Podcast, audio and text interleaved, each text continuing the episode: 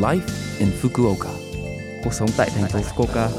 Chương trình này được truyền tải dưới sự hỗ trợ của thành phố Fukuoka. Chào buổi sáng tất cả mọi người, tôi là DJ Lưu Văn Cường. Trong chương trình Live in Fukuoka, chúng tôi sẽ cung cấp thông tin sinh hoạt và đi chơi để mọi người có thể có thời gian vui vẻ và thoải mái ở Fukuoka.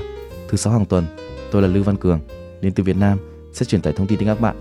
Chỉ một chút thời gian ngắn thôi, nhưng rất mong các bạn hãy cùng đồng hành với mình nhé. Cuộc sống tại thành phố Fukuoka. Thay quần áo Koromogae Thay quần áo là một tập tục được du nhập từ Trung Quốc vào thời Heian như một sự kiện của triều đình. Tôi bắt đầu thay quần áo của mình hai lần một năm vào thời Edo và sự đa dạng của các loại kimono đã tăng lên và xã hội samurai quyết định thay quần áo 4 lần một năm theo mùa và nó đã lan rộng ra công chúng.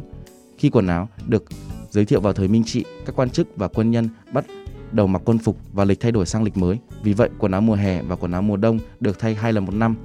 Ý thức về thay quần áo đã lan rộng đến các trường học và gia đình và tiếp tục cho đến ngày nay. Cuộc sống tại thành phố Fukuoka. Sau đây là thông báo của thành phố Fukuoka. Giới thiệu khóa học Radio tiếng Nhật dễ dàng thứ tháng 6. Chương trình khóa học tiếng Nhật dễ dàng sẽ bắt đầu phát sóng. Chương trình này dành cho người nước ngoài chưa hiểu rõ tiếng Nhật, nói chậm bằng tiếng Nhật dễ nghe. Chúng tôi sẽ thông báo cho bạn những thông tin mà người nước ngoài cần biết khi sinh sống tại Nhật Bản. Buổi phát sóng bắt đầu lúc 11 giờ 50 thứ sáu hàng tuần và lần đầu tiên là ngày 3 tháng 6. Không sao cả nếu bạn không hiểu điều gì đó hoặc bỏ lỡ nó. Hãy xem nội dung được tăng đăng tải trên trang chủ của lớp FM. Bạn có thể nghe nó nhiều lần trên postcard. Mời các bạn nghe thử.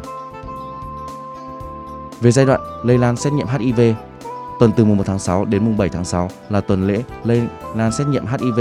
Trong năm thứ ba của DEWA, 21 người nhiễm HIV được các cơ sở y tế ở thành phố Fukuoka báo cáo có 18 bệnh nhân AIDS.